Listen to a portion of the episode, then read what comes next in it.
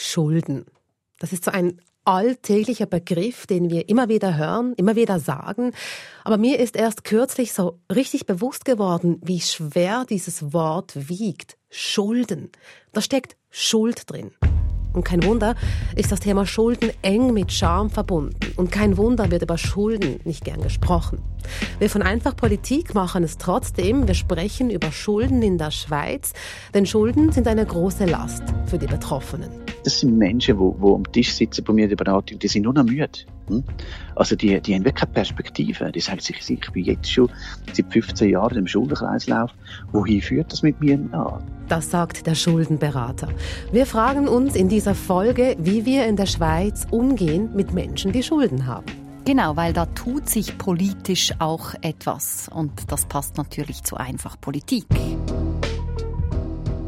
Wir, das sind Inlandredaktorin Elian Leiser. Hallo. Und ich bin eure Host Rina Telli.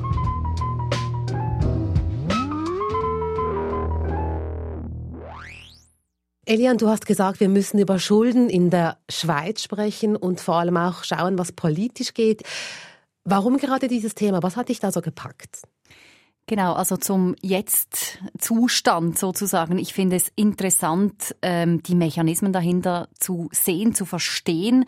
Ähm, zum Beispiel, wieso es in der Schweiz eben einfacher ist oder das Risiko größer ist, in die Schulden zu geraten und auch wieso, dass wir auf der anderen Seite eigentlich weniger Möglichkeiten haben, weniger Instrumente haben, um aus den Schulden wieder herauszukommen. Also diese Mechanismen finde ich interessant und ich glaube, bei diesem Thema Schulden zeigt sich eben so dieses gut schweizerische, diese Auffassung von Eigenverantwortung ganz fest mit allen Vor- und allen Nachteilen.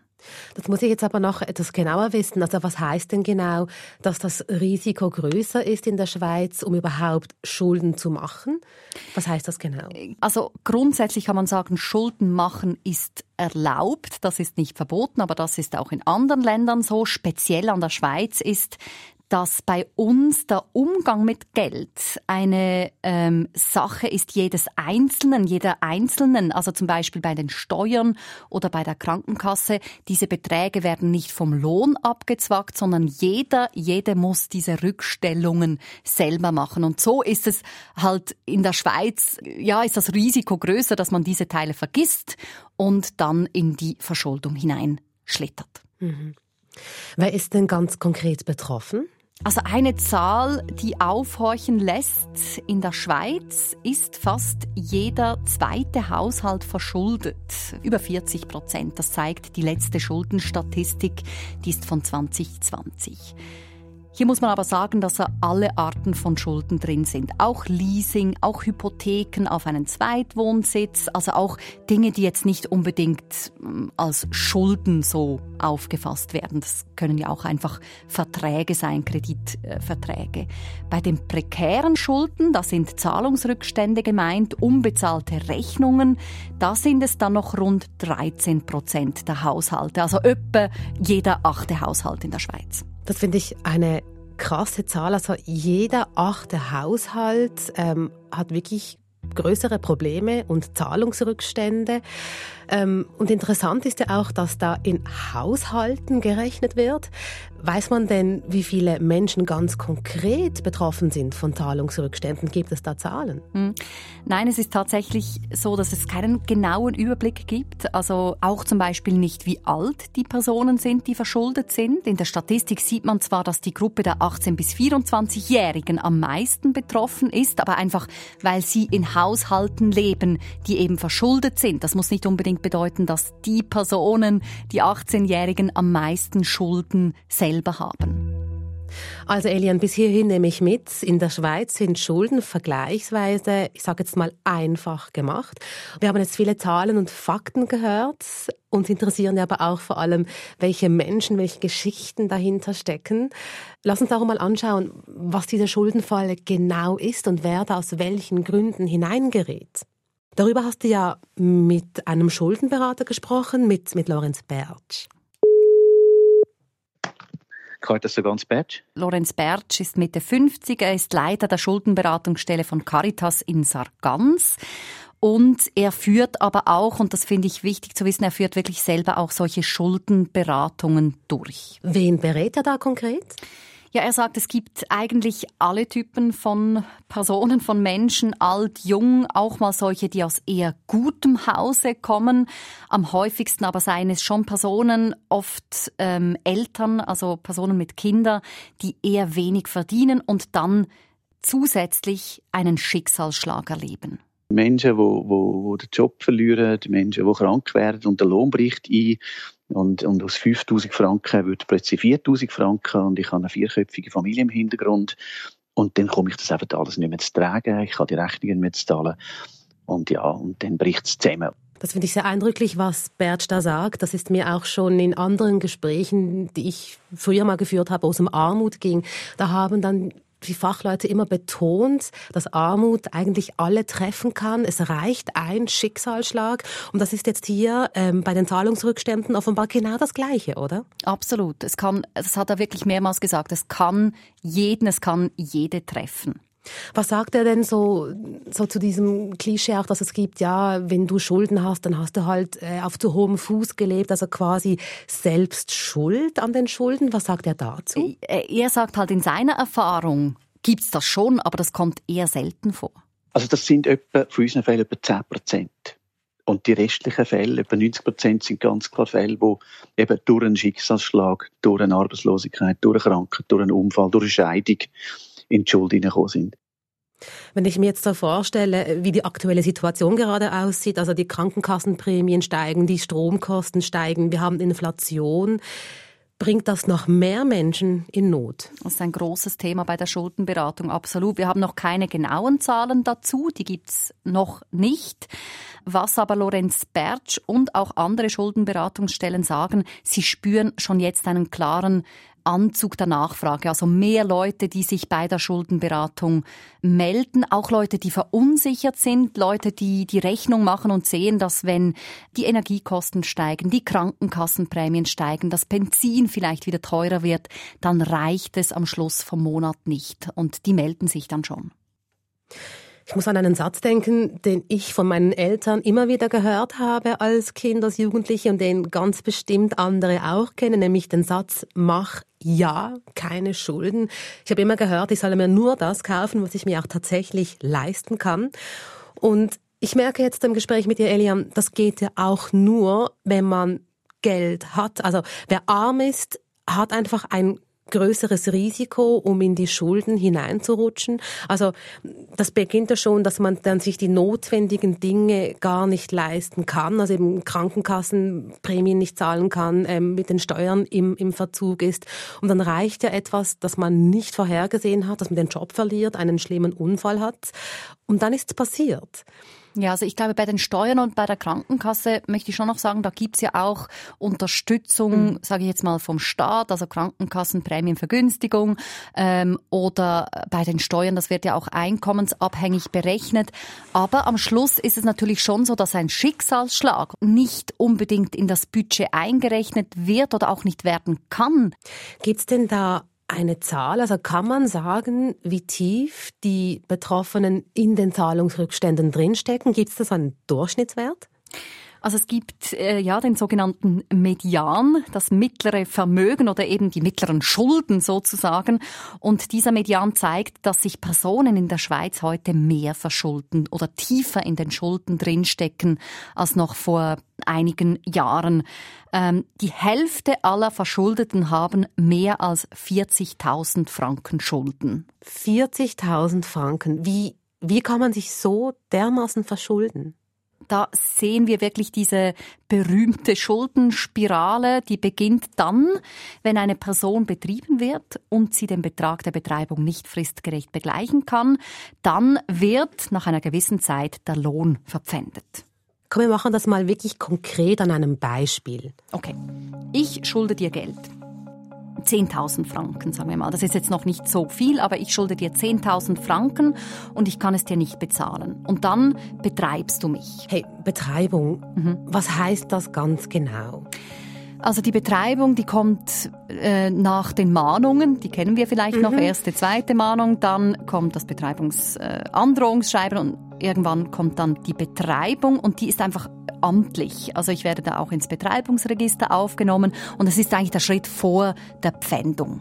Also da wird es jetzt richtig, richtig ernst. Genau, wenn ich dir das Geld nämlich immer noch nicht bezahlen kann, ähm, kommt das Betreibungsamt und berechnet mein äh, sogenanntes, Achtung, betreibungsrechtliches Existenzminimum. Ähm, die berechnen eigentlich, wie viel ich fürs Leben wirklich brauche. Da gibt's so fixe Zahlen wie zum Beispiel 1200 Franken Grundbedarf, 1000 Franken für die Miete, etwas für die Krankenkasse. Wenn ich mit dem Auto zur Arbeit fahren muss, dann kriege ich auch noch etwas fürs Auto.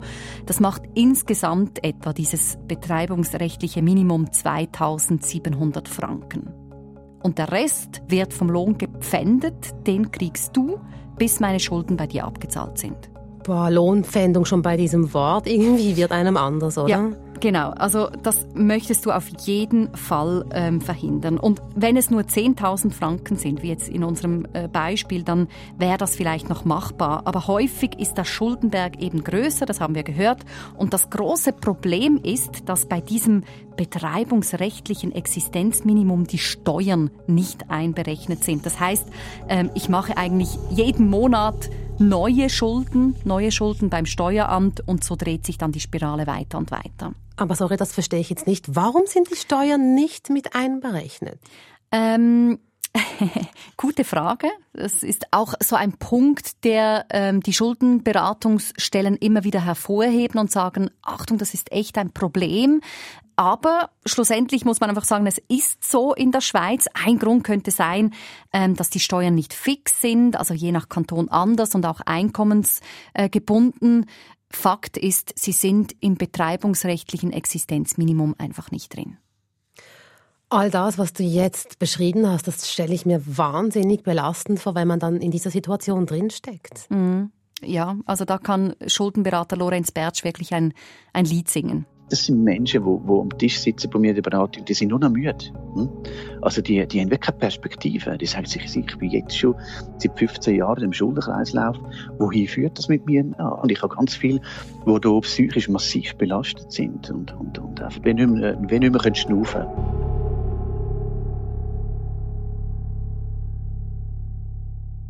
Die Schuldenfalle, die zeigt sich besonders eindrücklich an einer neuen Studie und die hast du dir angeschaut, Elian. In dieser Studie geht es um Armut und Sozialhilfe und eben auch um Verschuldung. Die Studie zeigt, dass 60 Prozent, also klar über die Hälfte der Leute, die Sozialhilfe beziehen, auch gleichzeitig noch verschuldet sind. Und dass diese Personen eben auch, weil sie verschuldet sind, in der Sozialhilfe bleiben oder fast wie festsitzen. Das hat mir ähm, Christoph Mattes erklärt. Er ist Mitautor dieser Studie, die ist ganz neu, jetzt im November 2022 herausgekommen. Und ähm, er hat für diese Studie unter anderem mit Leuten Interviews geführt, die genau in dieser verzwickten Situation drin sind. Mit Alleinstehenden, Alleinerziehenden oder auch Familien mit Kindern. Und die haben alle sehr eindrücklich berichtet, wie sie von Monat zu Monat unter Sparanstrengungen den Alltag bewältigen müssen und wie sie immer wieder erlebt haben, dass wenn sie neue Anläufe gestartet haben, das Leben in den Griff zu kriegen, durch Betreibungen und Pfändungen wie zurückgeworfen wurden. Weil man muss wissen, wer in der Sozialhilfe ist. Also dieser Betrag, der Sozialhilfebetrag, der wird nicht verpfändet und man wird auch von außen nicht ständig unter Druck gesetzt, jetzt von Seiten der Gläubiger oder auch vom Staat. Da ist wie klar, die Leute, die in der Sozialhilfe drin sind, da gibt's nichts zu holen und deshalb werden die auch nicht oder nicht häufig, muss man sagen, betrieben. Außer natürlich, äh, man findet einen Job und verdient dann wieder mehr. Genau, dann flattern natürlich dann sofort neue mhm. Betreibungen, äh, Zahlungserinnerungen wieder ins Haus. Und da wird deutlich, dass die betroffenen überschuldeten Menschen sagen, ich habe ja gar keine Perspektive in dem Moment, wo ich wieder mehr Geld verdiene, wo ich eigentlich mich selber wieder wirtschaftlich versorgen könnte, kommt das Betreibungsamt wieder, kommen die Gläubiger wieder und betreiben mich? Und dann bin ich wieder auf einem Existenzminimum, was sehr ähnlich dem ist, was die Sozialhilfe mir bezahlt.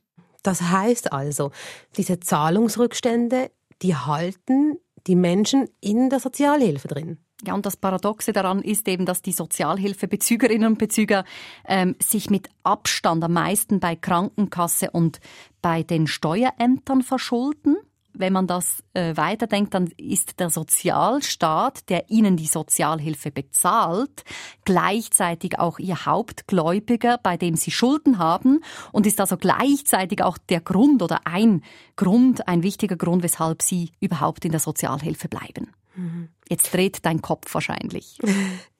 Ja, ein bisschen, aber ich finde es gut, dass du dieses Schlagwort, diese Schuldenspirale einfach mal schön aufgedröselt hast und gezeigt hast, was genau dahinter steckt. Und was ich jetzt vor allem mitnehme von all dem, was ich gehört habe, ist, dass sobald wieder ein bisschen etwas da ist, dann wird das wieder direkt verpfändet und dann kommen wieder die Betreibungen und darum bleibt man eben in dieser Schuldenfalle drin. Mhm. Und jetzt gerade noch zur Sozialhilfe Randbemerkung. Je nach Kanton müssen die Sozialhilfebeiträge wieder eins zu eins zurückbezahlt werden. Also die Bezügerinnen und Bezüger, ähm, die da lange in der Sozialhilfe bleiben, die häufen Verschuldung noch mehr an. Das klingt nach einer unendlichen Geschichte. Wie kommen da Betroffene wieder heraus? Ja, also für die Fälle in der Sozialhilfe gibt es Stand heute eigentlich keine Lösung. Das zeigt eben auch die Studie von Christoph Mattes. Ähm, für die anderen Personen, die in den Schulden stecken, gibt es heute eigentlich zwei Möglichkeiten. Und zwar für die etwas besser gestellten, also die mit gewissem Einkommen, gibt es das Sanierungsverfahren, das Schuldsanierungsverfahren. Da einigt man sich mit den Personen, bei denen man Schulden hat, auf einen Deal, dass man in absehbarer Zeit mindestens einen Teil der Schulden zurückzahlt. Und dann ist gut. Die Gläubigerinnen und Gläubiger, die verzichten auf einen Teil ihres Geldes. Ja, das stimmt natürlich. Es ist da wirklich ein Abwägen. Also wenn ich als Gläubigerin äh, zum Beispiel weiß, dass ich nach 20 Jahren mein Geld immer noch nicht äh, zurück habe, dann gehe ich vielleicht lieber einen Deal ein, bei dem ich schwarz auf weiß weiß, okay, in fünf Jahren habe ich äh, vielleicht 20 Prozent der Schulden zurück. Du hast von zwei verschiedenen Verfahren gesprochen und jetzt das Verfahren erwähnt, das Sanierungsverfahren, das für die Leute gedacht ist, die noch etwas auf der Seite haben. Was ist mit denen, die weniger gut gestellt sind und äh, keinen Deal machen können, weil einfach nichts mehr da ist? Für die gibt es den Privatkonkurs. Ich kenne den Ausdruck Konkurs vor allem ähm, so im Zusammenhang mit Firmen und als Wirtschaftsmeldungen. Mhm. Ich habe keinen Plan, was Konkurs bei Privatpersonen bedeutet. Mhm. Also ich, ich persönlich wusste das ehrlich gesagt auch nicht, aber als Privatperson kann ich tatsächlich Konkurs einreichen. Und ähm, das kann eben für gewisse Personen, die seit Jahren in dem Schuldenloch sitzen, wirklich eine Lösung sein. Das sagte mir auch Schuldenberater Lorenz Bertsch. Ein Privatkonkurs, das ist eine relativ simple Geschichte, das ist ein dreiseitiges Formular. Man geht her, man gibt Konkurs ein, äh, alle Gläubiger haben einen Verlust über.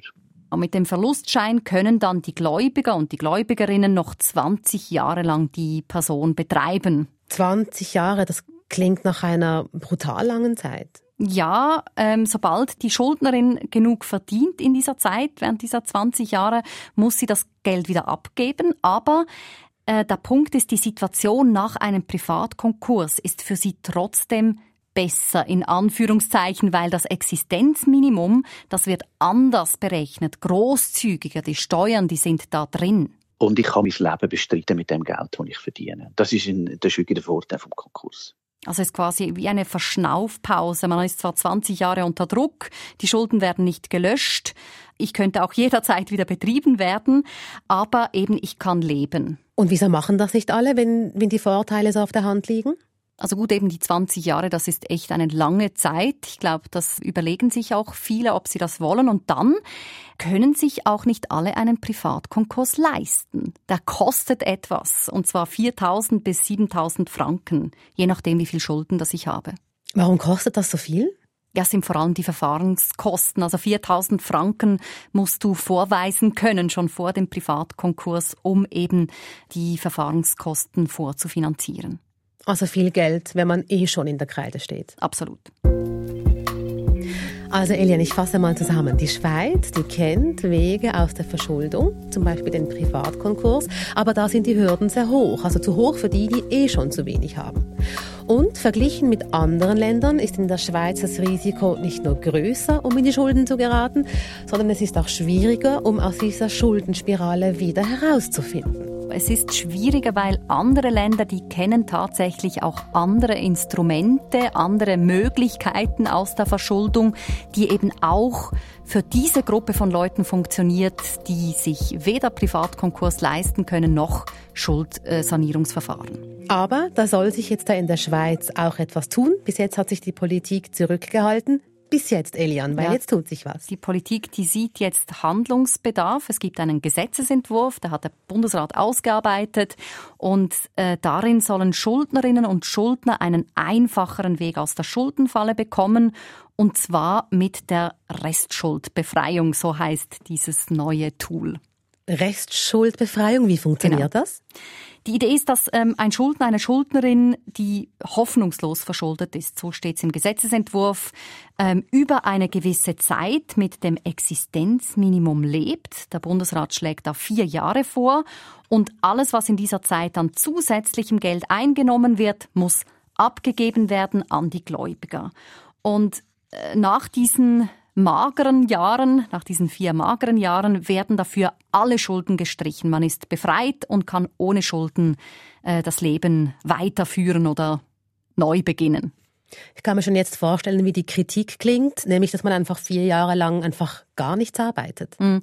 Das geht nicht. Der Schuldner, die Schuldnerin, die muss in dieser Zeit nachweisen, dass er oder sie sich um ein regelmäßiges Einkommen bemüht. So steht es im Gesetzesentwurf. Was das konkret bedeutet, das wird dann erst noch ausgehandelt politisch. Aber klar, auch mit regelmäßigem Einkommen werden in diesen vier Jahren wohl nicht die ganzen Schulden, der gesamte Schuldenberg äh, zurückgezahlt. Was ist mit diesen Schulden, die nicht zurückgezahlt werden? Wer kommt dafür auf? Äh, niemand. Die Schulden, die werden nach diesem Verfahren wirklich gelöscht. Wobei eben hier nochmals als Erinnerung der Hauptgläubiger in der Schweiz, das ist der Staat, weil die Steuerschulden, das sind äh, die größten Schulden, die wir haben. Und ähm, auf der anderen Seite die Leute, die durch dieses Verfahren durchgehen, das sind wirklich hochverschuldete äh, Personen, die, ich sage jetzt mal, in einer normalen Situation sowieso ihre Schulden nicht zurückzahlen können. Und was passiert danach? Danach sind die Leute schuldenfrei, aber ähm, das müssen sie auch bleiben. Sie dürfen 15 Jahre lang nicht mehr durch ein neues Restschuldverfahren durch. Also da gibt's wirklich eine Sperre. Das klingt einfacher gesagt als getan, dass man sich nicht wieder verschulden soll.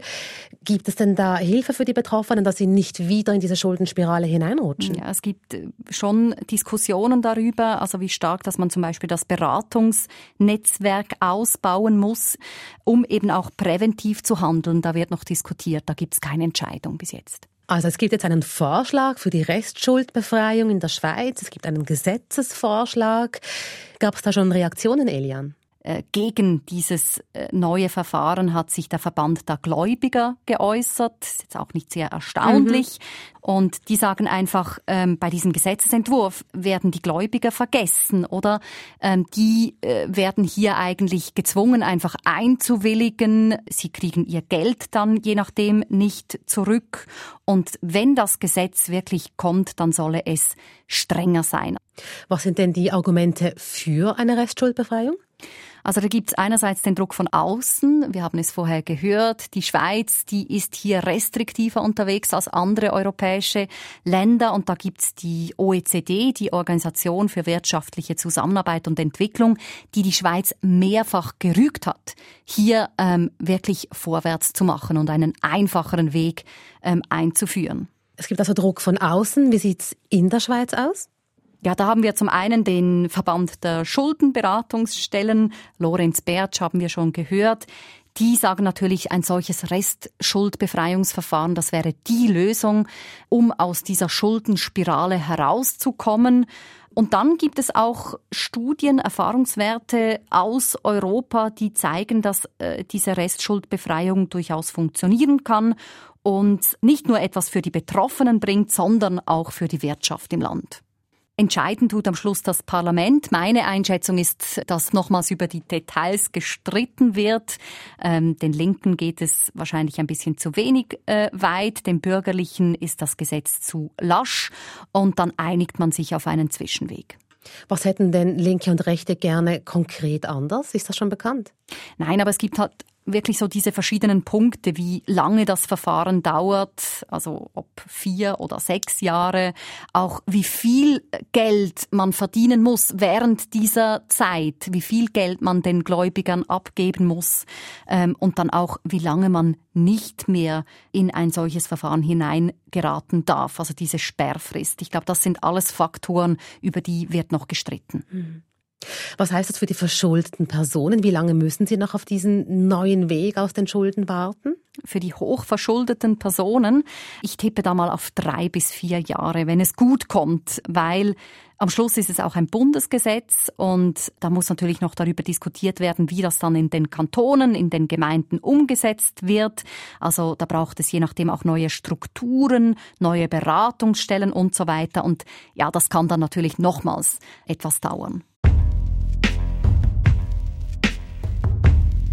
Elian, so zum Schluss jetzt von dieser Folge. Ähm, du hast gesagt, du wolltest die ganzen Mechanismen kennenlernen, die hinter dieser ganzen Schuldengeschichte stecken. Was nimmst du jetzt für dich konkret mit nach all dem, was du recherchiert und erfahren hast?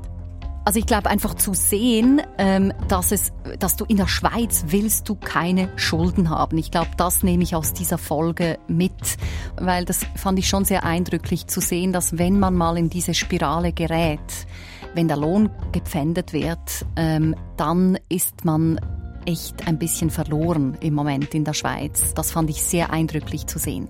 Ich fand es sehr spannend zu hören, was sich hinter dem Schlagwort Schuldenfalle genau verbirgt, was das für Geschichten und was das ähm, für Schicksale sind.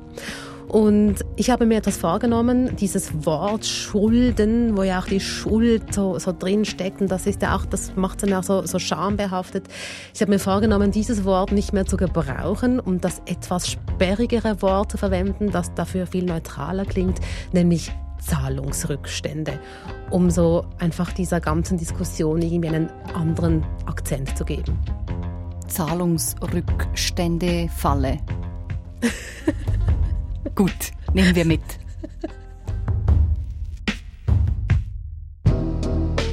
Das war's für den Moment mit Einfach Politik. Am Mikrofon verabschieden sich Elian Leiser. Tschüss. Und Rina Telli. Produktion und Technik Selin Rawal. Falls ihr Feedback habt zu dieser Folge, dann gerne einfach ein Mail machen an einfachpolitik.srf.ch. Und hey, falls es Themen und Ideen gibt, über die ihr mal gerne mehr erfahren wollt und ihr denkt, hey, macht doch mal darüber eine Folge von Einfach Politik, dann schreibt uns auch oder macht uns ganz einfach eine Sprachnachricht 079 859 87 57.